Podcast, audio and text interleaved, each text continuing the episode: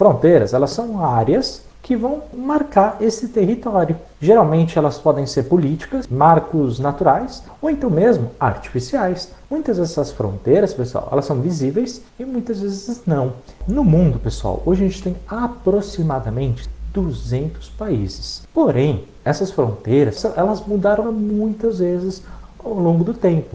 Muitas vezes por causa de guerras, né, conflitos, é, de lutas pela independência do país. O Brasil, pessoal, ele está localizado América do Sul.